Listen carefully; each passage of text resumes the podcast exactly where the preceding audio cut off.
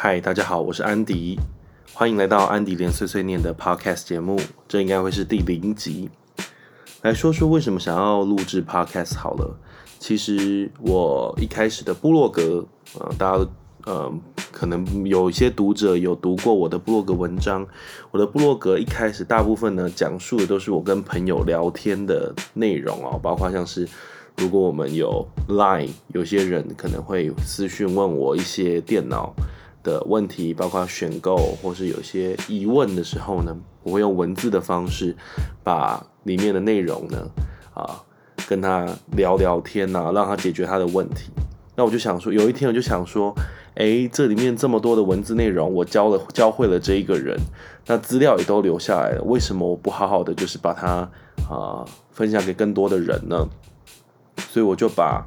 呃，我一个朋友的对话记录，我还记得那是一个研究所的学妹，她问我了一个就是安装 Zotero 的问题，然后就把里面的啊跟她讲述的资料内容呢，就复制下来，然后放到 Blogger 平台上面，我就贴上去，然后经过简单的编辑，把啊对话感弄掉，变成是一个可以阅读的文章之后呢，就发布出去。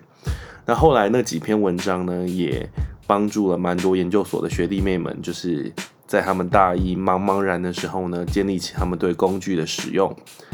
后来我就呃算是写兴趣吧，就是在压力很大的时候，我就会写一些文章，透过文字的方式呢，来分享呃就是我一些所见所闻，一些心知。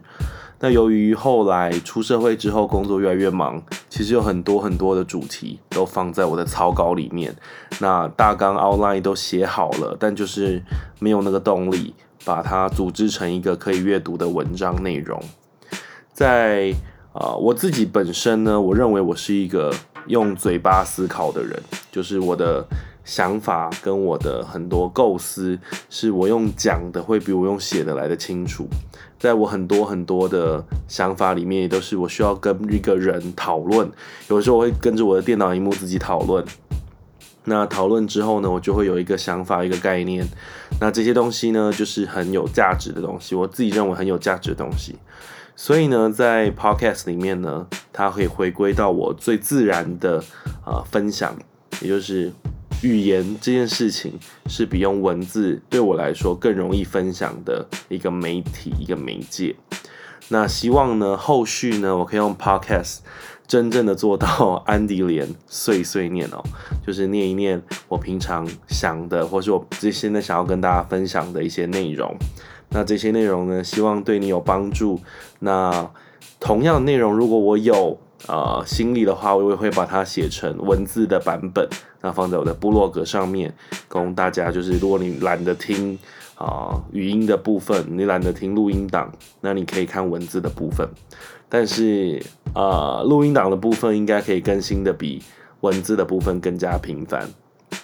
那下一期的节目呢，我们就来聊聊啊，最近苹果他即将在两年，他有个很。很大的野心哦，他即将要在两年之内呢，把所有的啊，他们 Mac 系列的所有的笔电呢，都跟 Intel 说拜拜，要跟 Intel 分手了。他们全部打算采用自己的 CPU。那这样子的事情，是不是会影响你现在购买 Mac 的一些决策？在下一节节目，我们来探讨，在二零二零年的夏天，也就是这个时间点，你该不该买一台属于你自己的 Mac？那我们就下期见。如果你喜欢我的节目，可以订阅我。那也可以到 Google 或是 Facebook 上搜寻安迪连碎碎念来看我的部落格，帮我按个 like。那我们就下次见喽，拜拜。